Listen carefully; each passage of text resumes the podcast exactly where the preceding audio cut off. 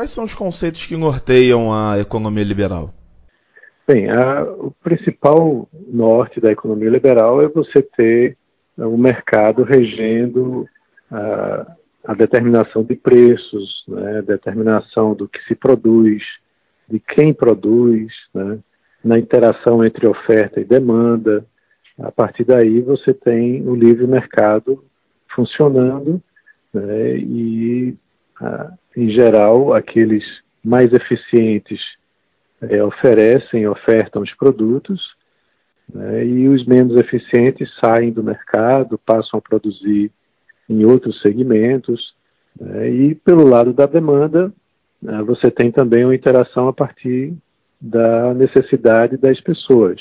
Né. As pessoas têm a necessidade de comprar bens e serviços, e dentro dessa necessidade delas, elas escolhem que produtos melhor atendem à sua demanda, dentro da sua restrição orçamentária. Então, nessa interação entre oferta e demanda, você encontra preços de equilíbrio, você regula quem vai oferecer no mercado, quem não vai oferecer, né, quem está é, demandando é, que produtos. É, dessa forma, o mercado funciona em geral, né, desde que não haja distorções ou é, ineficiências de mercado, você tem uma situação uh, que é considerada a melhor possível de livre mercado, né, de interação entre ofertantes e demandantes. E quais foram os avanços que a adoção dessa linha liberal trouxeram aí ao longo do tempo no mundo? A gente tem é, muitas revoluções tecnológicas que acontecem né, e a adoção dessas tecnologias ela é muito guiada pelo livre mercado. Quando você tem, ao contrário, um intervencionismo ou a ação de grupos de interesse que procuram limitar a adoção de novas tecnologias, você vai na contramão do que o livre mercado está é, propondo. Né? Como eu mencionei, os, as pessoas que demandam produtos e serviços, em geral, eles querem ser é, satisfeitas com aquele bem que está sendo adquirido. Então, se o bem é, dispõe de uma tecnologia melhor, ou o serviço vem com a tecnologia melhor, que vai, em geral, trazer uma satisfação para o consumidor, e muitas vezes com um preço menor, seja numa análise de custo-benefício para ele, vale mais a pena, você termina tendo a completa adoção dessa inovação tecnológica. Quando você tem um intervencionismo em cima disso, você termina é, reduzindo uh, o ritmo com que novas tecnologias são adotadas na nossa sociedade. Então, o livre mercado, por si só, já é um grande responsável por vivermos hoje num mundo mais moderno, né, com mais tecnologias é, em comparação com o que tínhamos há 10 anos atrás, 20 anos atrás, assim por diante. Essas tecnologias hoje é, de terceirização de serviços, né, de novos produtos com a inteligência artificial é, e assim por diante, você é, está adotando tecnologias que for, é, funcionam de forma disruptiva com o que existia antes. Né? Então, no mundo é, de livre mercado, onde se adota o capitalismo, você tem essa facilidade de mudar de um produto para outro uh, rapidamente, né, porque simplesmente está havendo é, empresas que querem ofertar esse produto e há famílias, há pessoas que querem demandar esse produto ou serviço com um cunho tecnológico maior. Né? Então, as empresas, por exemplo, elas precisam estar sempre inovando, desenvolvendo novas soluções que vão trazer um benefício para a sociedade no, no, mercado livre. Né? Se você, por exemplo, pega uh, o, o, exemplo clássico né, do Uber versus o táxi? Quando há o surgimento de uma tecnologia como essa do Uber, você faz uma disrupção com o modelo existente. E aí, nessa transição, se você não permite que o mercado funcione livremente, você vai estar trazendo é, dificu é, dificuldades para que uma nova tecnologia seja adotada e não teremos avanços para a nossa sociedade, não teremos avanços econômicos baseados é, nessa intromissão, né, nesse intervencionismo do Estado. E isso acontece muitas vezes por pressão dos grupos de interesse. Né? Logo do início, aqui no Brasil, por exemplo, os taxistas fizeram inúmeros protestos, pegaram as principais vias das cidades e colocaram seus táxis lá, né, com, uh, dificultando a circulação das pessoas e dos, dos demais veículos, é, agiram de forma violenta contra os motoristas de Uber, é, pressionaram políticos que defendiam ou representavam esse grupo de interesse em câmaras de vereadores é, e assim por diante. Então, quando você tem um forte intervencionismo, tecnologias como essas dificilmente são adotadas. Se você permite que o mercado funcione livremente, aí você consegue fazer com que até os dois coexistam, como é o caso hoje no Brasil. Você tem tanto táxi funcionando, como uma tecnologia mais moderna de Uber e outras que podem surgir mais à frente. Então é, é, é assim, é por isso é importante defender a, a, a, livre iniciativa e as liberdades individuais, né? Isso mesmo. É, à medida que você permite, até mesmo fomenta as liberdades individuais e a iniciativa de que inovações sejam é, desenvolvidas e utilizadas, você está colaborando para que uma economia possa se desenvolver economicamente né, e até com aspectos sociais também. Porque é, quando a gente volta ao, ao, exemplo do táxi versus Uber, era uma pequena casta né, de detentores de licenças que poderiam circular como táxi e cobravam preços muito elevados né, para o mercado. Então, à medida que você abre o mercado para que novos entrantes com tecnologias diferentes possam também participar daquele mercado, você promove, inclusive, uma, é, você faz uma inclusão social, que muitas pessoas, para é, determinadas viagens, vão ter um custo mais baixo utilizando um Uber ou similares do que um táxi. E provavelmente essas pessoas não conseguiriam pagar por um táxi, mas também pagariam algo mais do que é, utilizando um sistema de transporte coletivo. Ou o sistema de transporte coletivo seria falho para levar a pessoa para determinado local. Então, uma tecnologia como a de um Uber é, permite esse acesso a um, um usuário que tem é, um poder de compra é, reduzido em relação a aqueles usuários de táxi que estavam acostumados a pagar mais caro e tem a necessidade de fazer um uso que não seja o transporte coletivo.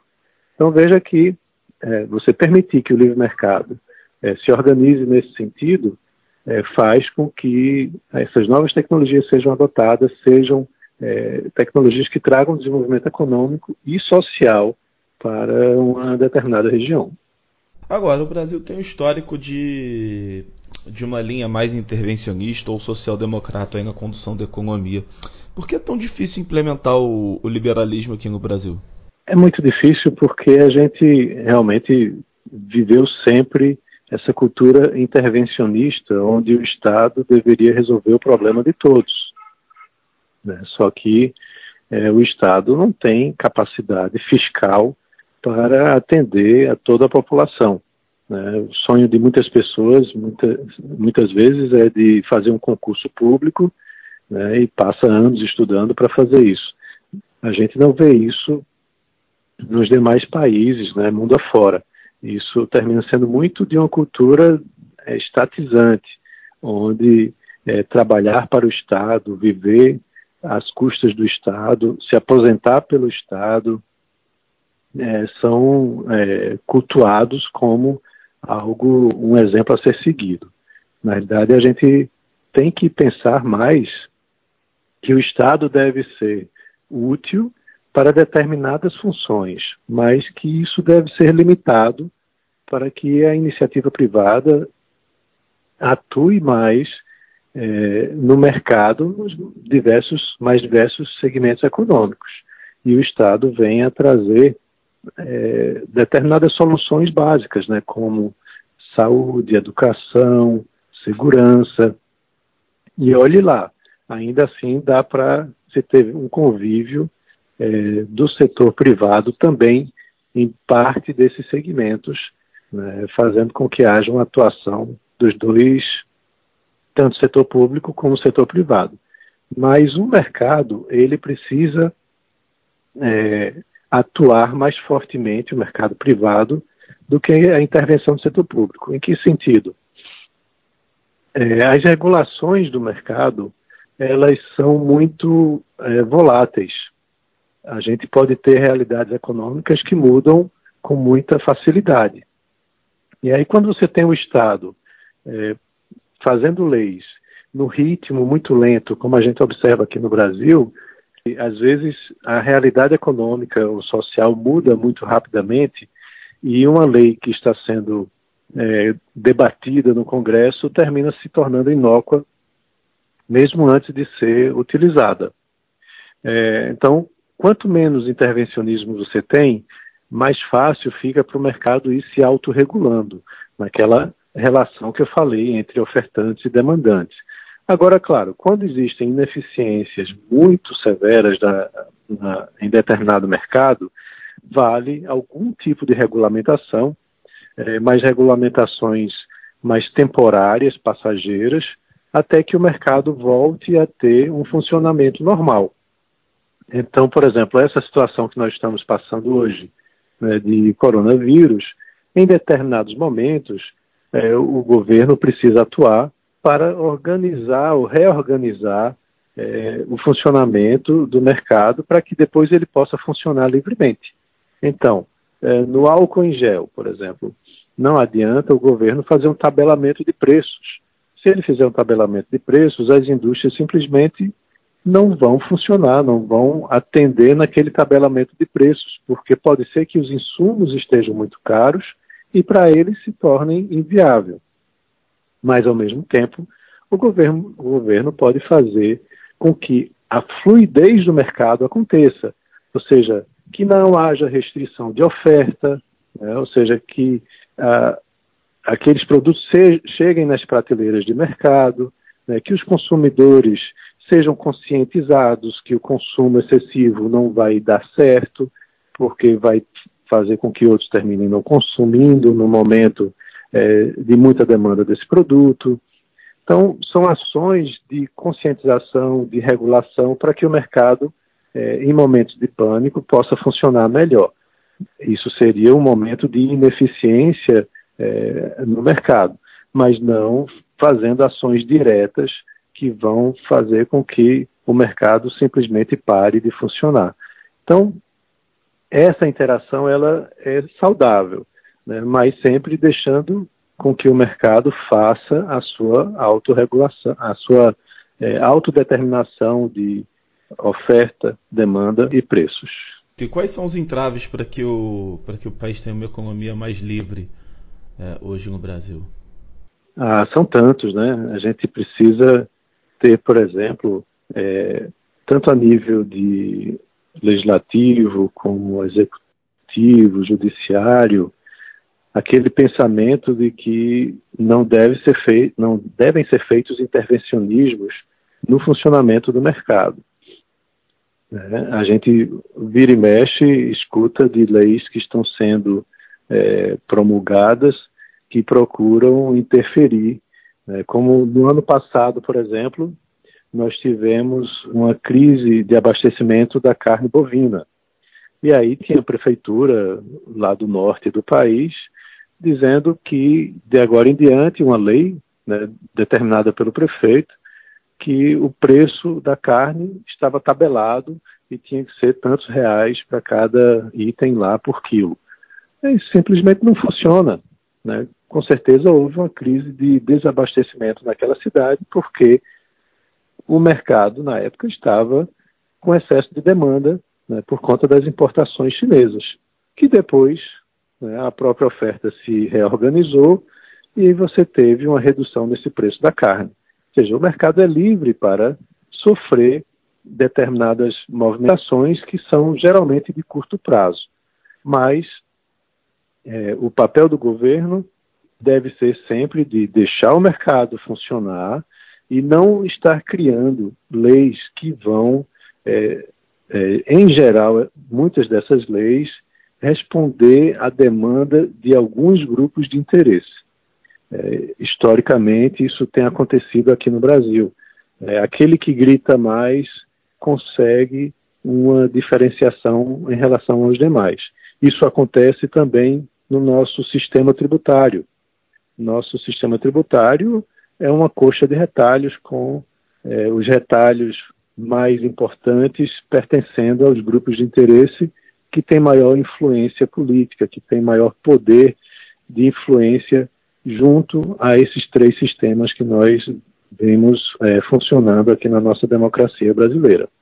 Então, isso precisa deixar de existir para que esse intervencionismo se reduza e a gente tenha o mercado, sim, determinando como que é, se deve produzir, quem deve ofertar e os consumidores eles têm uma força muito grande determinando se aquele produto vale a, vale a pena ser consumido ou não. Em tempos de crise aí, como a gente está vivendo com a pandemia do coronavírus, é, é, comum a gente assistir a defesa aí de uma maior intervenção do Estado na economia.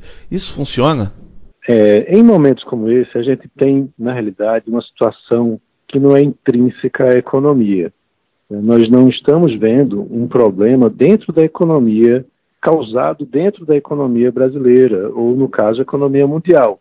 A gente tem uma questão de saúde, né, um vírus que se espalha no ritmo veloz, tem um índice de letalidade baixo, mas que se concentra muito nos idosos, como já foi comprovado, e que precisa ser combatido.